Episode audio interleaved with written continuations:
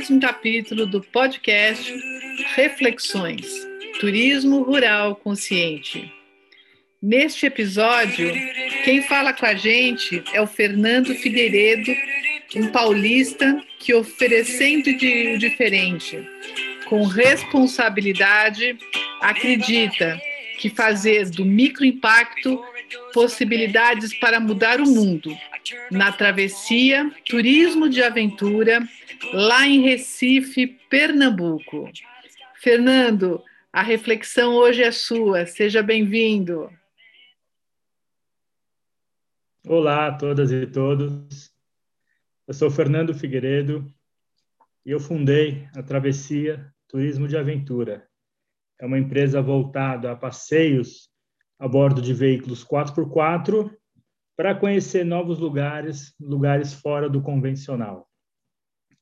E quando eu abri essa empresa em Recife para trabalhar com turismo, muitos me falaram: "Ah, compra uma van que você vai ganhar muito dinheiro levando turismo para Porto de Galinhas, levando turista para Porto de Galinhas". Mas eu, o meu pensamento não era esse. O meu pensamento sempre foi explorar um nicho de mercado que o turismo de massa, o turismo convencional, ele nunca deu muita bola, que são esses lugares mais afastados, esses lugares fora do convencional, fora daquele turismo de massa, como uma zona rural, uma propriedade mais afastada ou uma praia deserta. Então eu comecei a bolar os meus roteiros por Pernambuco assim, eu pegava no Google Maps e começava a navegar por praias, navegar por locais em que as pessoas falavam que o, que o acesso era muito difícil, que a estrada era ruim, que a praia não tinha muito serviço, tinha que levar tudo. Aí eu fazia um círculo e falava: bom, esse eu quero incluir no meu roteiro. E assim eu fui montando vários roteiros é, pelo litoral de Pernambuco, pelo litoral de Alagoas, pelo litoral da Paraíba e também pelo litoral do Rio Grande do Norte. Eu escolho aqueles locais não convencionais, fora do turismo de massa, para operar. E cada vez mais agora eu tenho, tenho ido por interior.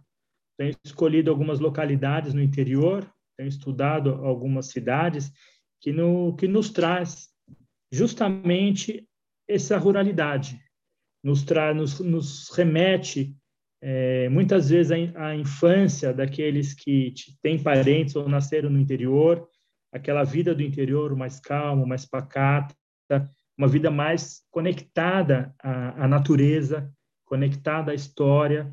Então a gente procura também fazer aquele turismo de experiência conectado ao turismo rural enquanto natureza, enquanto história, é, dos produtos, principalmente do Nordeste, que tem uma ligação muito forte com a cana-de-açúcar, os engenhos, que foi a primeira, uma das primeiras atividades econômicas é, implantada aqui no Brasil. E a travessia ela começou em janeiro de 2020. Operei durante o mês de janeiro, fevereiro, comecinho de março, aí o mundo foi impactado pela pandemia do coronavírus e parou tudo. É, então a gente estava começando a estudar, começando a fazer o, o, nosso mercado, aí a gente foi impactado por essa por essa parada, né? Essa parada que por um é, na verdade a gente fica desesperado no começo, mas eu pensava, bom, Fernando, não é só no seu negócio que, que isso impactou, que isso parou. É, o mundo parou. Né? Então, vamos colocar a cabeça no lugar, vamos ver o que a gente pode fazer é, enquanto é, a, a, ciência, né? Eu acredito na ciência, enquanto a ciência não estuda é, como é que a humanidade ela, ela vai sair dessa, assim como ela estudou em outras vacinas, se descobriu que é um vírus e que uma vacina pode é, combater, e a gente tinha que aguardar com, com paciência. E aí, enquanto isso, nós fomos estudar. É, então, o Ministério do Turismo ele disponibilizou alguns cursos, a gente começa a pesquisar mais na internet, né, porque no começo estava bem focado ali no, no, no, meu negócio, né, de como é que eu ia desenvolver a travessia, e aí a gente começa a estudar, começa a ver o que, que tem de, de coisas novas no mercado. E aí foi uma grata surpresa quando eu vi esse movimento, o movimento do turismo rural consciente. Ele havia acabado de, de ser fundado, né, de entrado no ar, através do site, a carta que foi, foi, foi escrita, né, todo mundo que gostaria de participar, a gente concordava com essa carta, nos tornávamos um signatário é, dessa carta e comecei a, a, a, também participar das reflexões, das lives é, do turismo rural consciente. Eu, quando fundei a Travessia, eu sempre fui um ambientalista. Então, eu pensava, nossa, isso aqui é, é, o Nordeste é maravilhoso, essas praias são maravilhosas, né? Então, eu levo os turistas para lá, tenho a, a, responsabilidade de recolher todo o nosso resíduo, então, nem na lixeira do local a gente deixa, eu trago tudo de volta para a cidade para ser dada a destinação correta. E eu pensei, olha, eu quero deixar alguma coisa para a natureza, para a mãe natureza. Eu quero retribuir de alguma forma. E, e eu encontrei no meu programa de carbono zero, eu fiz um programa de carbono zero para neutralizar todas as emissões de poluentes provenientes da queima do combustível dos passeios. Então, eu utilizei a tabela da Exalc, né, da Escola Superior Luiz de Queiroz, Escola Superior de Agricultura Luiz de Queiroz da USP, de Piracicaba, é, eles produziram uma tabela em que a gente vai colocando os dados, né? Qual o consumo do veículo, é, quantos quilômetros ele faz por litro, quantas pessoas estavam dentro do carro. Ele, você vai colocando informações, ele te dá uma tabela de que para aquele deslocamento você precisa plantar um certo número de árvores. Então, no meu carro, eu consigo rodar cento, mais ou menos 160, 170 quilômetros, eu neutralizo com uma muda. Ou seja, eu planto uma muda, durante o crescimento dessa muda, através do processo dela de crescimento de fotossíntese, ela fica com carbono, libera o oxigênio, ela vai neutralizar aquele passeio. Então, em todos os meus roteiros que eu fui montando, a quilometragem ela foi sendo colocada e eu aponto quantas mudas eu preciso plantar para fazer essa neutralização. Aí eu pensei, bom, ok, já tenho o processo do plantio. O que, que eu vou plantar agora? Aí eu escolhi o pau-brasil. Então, eu trabalho com o pau-brasil no, no plantio do pau-brasil, porque foi a primeira exploração econômica do nosso país, ele dá um nome, inclusive, ao nosso país. Essa exploração começou exatamente na minha área ali de atuação, entre Paraíba, Pernambuco, Alagoas, começou a extração do, do pau-brasil de uma forma predatória, né, sem pensar no dia de amanhã naquela época. E eu falei, bom, quero então reflorestar, é, replantar com pau-brasil. E eu tenho, eu recebo às vezes muito, muito convite de, de algumas áreas rurais que falam, olha, eu, eu cedo aqui minha área para você plantar, se você quiser plantar, tudo pode, pode plantar aqui. A gente está recuperando uma área eu agradeço gentilmente, mas eu falo, olha, a minha proposta também é, é, é devolver um pouco de verde para a cidade, para Recife, para Olinda, para Jabotão dos Guararapes, uma cidade né, de concreto tal. Então, eu procuro sempre fazer esse plantio na cidade, é, em alguma ação coletiva de recuperação de uma praça, como já aconteceu, uma praça que tinha muito entulho no bairro do IPSEP, em Recife, eu dei uma muda. É, em outros bairros também é, da capital, no Compass do, de Recife, a gente participou da Semana do Meio Ambiente também, doando mudas para plantio. E essa foi a forma que eu tive, que eu encontrei um trabalho de formiguinha, porque você pode pensar, poxa, Fernando, você planta uma muda, duas, três, quatro, mas o, pai, o planeta precisa de milhões de mudas. Mas eu falo, olha, esse é o meu papel hoje. Eu estou apresentando um novo caminho, uma nova possibilidade para que cada um tenha a sua consciência, a sua responsabilidade ambiental de fazer a sua parte. Então, eu, eu, eu deito com a cabeça no travesseiro, tranquilo, porque eu estou fazendo a minha parte. E aí a gente vai mobilizando algumas pessoas, vai sensibilizando, na verdade, é, outras pessoas a também adotarem algum programa de neutralização das suas emissões. E eu fiquei muito feliz porque existe um grupo um, de barqueiros que eles fazem a travessia do Marco Zero da cidade de Recife, no antigo Recife, para o Parque das Esculturas. E dando aula para eles, discutindo exatamente essa questão de responsabilidade socioambiental, né, de sustentabilidade, é, eles toparam adotar também a neutralização do carbono gerado da queima da gasolina do combustível dos seus barcos. E eles entenderam que, que, que para eles, no, na continha deles, eles precisam gastar 57 litros para plantar uma muda. Isso é quase o consumo mensal de um barqueiro fazendo esse trabalho.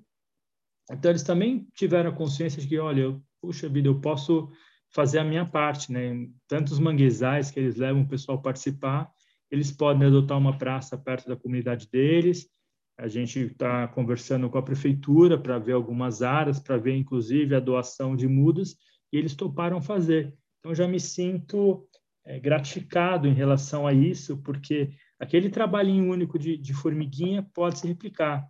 E o meu sonho é que o turismo tradicional ele também adote essa prática, ele também possa neutralizar a, a, emissão do seu turismo de massa. Aí a gente ganharia em escala muito grande, né? Imagina um carro fazendo e uma frota de vans e ônibus fazendo. A gente ganharia muito escala. Esse é um, é um sonho meu de incluir dentro do, do programa de carbono zero da travessia, incluir os outros parceiros de turismo, né? A gente, eu nunca falo que eles são meus concorrentes. Eu gosto de dizer que eles são meus parceiros. Nós temos o mesmo é, tipo de mercado o mesmo quase o mesmo turista. Essa pandemia, ela também nos mostrou que a gente não vai trabalhar apenas com turista, a gente pode trabalhar também com morador da cidade. E às vezes a gente conhece muito pouco a nossa cidade, a nossa localidade, o, o nosso estado. Eu descobri que tem uma praia que eu levo que ela se chama Gravatá. Gravatá é o nome de uma cidade em Pernambuco, que é a cidade do frio. Então, quando chega nessa época do ano, no inverno, as pessoas vão para Gravatá. Existe uma serra chamada Serra das Russas. Então, você sai de Recife do nível do mar e sobe até mais ou menos 900 metros de altitude e chega em Gravatá. É uma região mais fria. E aí eu brincava, eu falava assim: ah, eu vou para a praia de Gravatá. E o pernambucano me olhava, né? Falou, mas Gravatar, Gravatar é na serra, é frio, não tem praia. Aí eu falo, tá vendo? Você precisa conhecer um pouco mais seu estado. Gravatar é uma praia maravilhosa que você pode tomar um banho de rio ou tomar um banho no mar em São José da Coroa Grande, que é o último município no sul do estado de Pernambuco, antes da divisa com Alagoas. E aí as pessoas falam assim: nossa, você é um paulista que conhece mais do que eu. Então, eu percebi também da necessidade do, do próprio morador local conhecer um pouco mais a sua cidade, conhecer um pouco mais o seu estado. E é o que eu tenho oferecido depois dessa retomada do, do turismo aos poucos, em, em 2021, que vem engatinhando, de oferecer os passeios não, não só para os turistas, mas também para o morador da própria cidade. E aí eu vejo é, a questão do turismo rural como uma forma da gente conhecer a nossa história. Então, quando eu falo que eu tenho roteiros para a região do, do Vale do Catimbau, que é um parque nacional que já fica no sertão pernambucano, quando eu falo que eu tenho roteiros para Bonito, que é a região de cachoeiras é, de Pernambuco, já está no, no agreste pernambucano, é uma região que, que é uma porção de Mata Atlântica que ainda existe no estado de Pernambuco, as pessoas falam, ah, eu conheço as cachoeiras famosas de lá, mas eu falo, olha, eu não levo para essas cachoeiras famosas, eu levo para um outro lugar. A minha proposta é levar para um outro lado da cidade de Bonito, o lado B de Bonito, que é outras cachoeiras que existem dentro de propriedades rurais. A gente pode almoçar é, no, dentro de uma propriedade, um almoço caseiro. A gente visita um, um sítio, um sítio ecológico, com práticas ecológicas, como fo uma fossa de bananeiras, sabe? Então, a, a ideia é, é levar os turistas, levar os visitantes para esse outro lado, fora daquele turismo de massa, fora daquele turismo convencional. E aí as pessoas falam assim, poxa, mas você faz off-road, né? Aqueles carros 4x4, às vezes a gente vê aquele carro entrando no lamaçal, jogando, derrubando árvore. E aí eu falo, bom, também existe um outro movimento que eu participo, que é o movimento do off-road consciente. Então, a gente tem algumas práticas que nós adotamos que são de para minimizar esse impacto. A gente não anda por novas trilhas, a gente não abre novos caminhos, a gente só anda para aqueles caminhos que já estão delimitados. Se precisar colocar, é, ancorar o guincho em alguma árvore, alguma coisa, existem todo um sistema de proteção para que a gente não danifique essa árvore, a gente não usa pneus agressivos, também a gente usa um pneu mais convencional, então a gente acaba fazendo um passeio, né? Não, não é uma trilha, assim, a gente acaba fazendo um, um, passeio mais light, porque a gente não coloca a segurança do, do nosso turista, do nosso visitante em risco. Mesmo assim, a, gente opera com a, com a questão do seguro, né? a gente tem a pólice de seguro contra acidentes, que a gente acha importante, dentro na, da nossa responsabilidade social. E é isso. É, a gente tem aqui essas reflexões, a gente vai pensando de que forma que a gente pode é, trabalhar em rede. Eu acho que a proposta do turismo rural, rural consciente ela veio para a gente fortalecer né, é, esses nossos anseios. Então, num primeiro momento, ele serviu como uma acolhida muito grande. Né? Então, as pessoas, elas, elas, a gente chegou dentro desse movimento é, muito apreensivo porque por conta da pandemia do que estava acontecendo a gente chega nesse movimento apreensivo preocupado o que que a gente pode fazer e a gente começa agora a elaborar saídas a gente começa a entender que que a saída para essa situação é trabalhar em rede um ajudando o outro um, um, um vendo a experiência que o outro implantou dando certo ou dando errado. A gente não costuma falar que deu errado, a gente costuma falar que, que não deu certo, mas porque a gente precisa corrigir ali, vai e corrige para aquilo continuar e aquilo dar certo. Então, essa, essa questão do, do turismo rural consciente, ela me, me acolheu. Ela me acolheu, eu falei, puxa, tem gente que, que, que, pensa muito, muito semelhante ao que eu penso, muito parecido com o que eu penso. É, podemos construir propostas de projetos para a nossa área, é, o fortalecimento dessa questão da ruralidade brasileira. O, o Brasil ele é um país rural, apesar de 75% da população viver nas cidades, ele é um país rural, ele guarda muita lembrança rural. É, ninguém, a gente né, não, não come soja, é, essas grandes plantações a gente come arroz, feijão, salada, alface, carinha de porco. E isso tudo é produzido dentro dessas propriedades rurais, muitas vezes dentro da agricultura familiar, e que tem como turismo uma alternativa de aumentar a sua renda. Elas continuam com aquela renda proveniente da terra, proveniente da sua lida, mas ela recebe o visitante para mostrar, para mostrar como é que é a sua lida, como é que se tira um leite da vaca, né? Aquela brincadeira que às vezes a criança não sabe que o que a vaca que dá o leite, não a caixinha, e como é que faz uma, um alimento saudável, um alimento orgânico, um alimento agro, agroecológico, sem agrotóxico. Como é que é, é, é a possibilidade da gente plantar dentro de uma agrofloresta, em consórcio com várias espécies. E aí a gente faz essa pessoa voltar para a cidade com um pensamento inclusive de ter um consumo consciente. Né? É, a gente tem a possibilidade de escolher de que forma que a gente vai consumir. Isso é o mais importante, é o impacto maior que a gente põe na cabeça das pessoas. A gente escolher o que, que nós vamos consumir. Então, por exemplo, eu me vejo no meu negócio as pessoas escolhendo, não, eu quero, eu quero fazer um passeio com a Travessia Turismo de Aventura, porque eu quero apoiar esse programa de carbono zero. O meu primeiro cliente, que eu estudei os roteiros, fiz com eles, ele falou: olha, a gente vai ter que plantar seis mudas para fazer essa neutralização. Eu estou doando o dobro, eu estou doando mais seis mudas para você fazer essa neutralização. Então, acho que é isso que a gente começa a mexer com a cabeça das pessoas, esse consumo consciente. Isso está dentro da questão do rural, do turismo rural. E aqui, para encerrar, eu queria deixar uma reflexão, que é uma coisa que eu, que eu penso já de muito tempo. Quando a gente fala que o homem ele está acabando com a terra, na verdade, ele está acabando da forma com que nós, espécie humana, podemos sobreviver na Terra.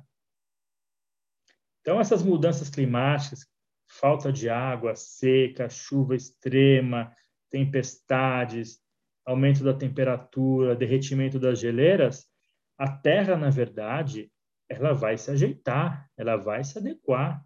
Assim como ela se, se transformou com os meteoros que caíram, a extinção dos dinossauros, a Terra ela foi evoluindo e ela continua lá.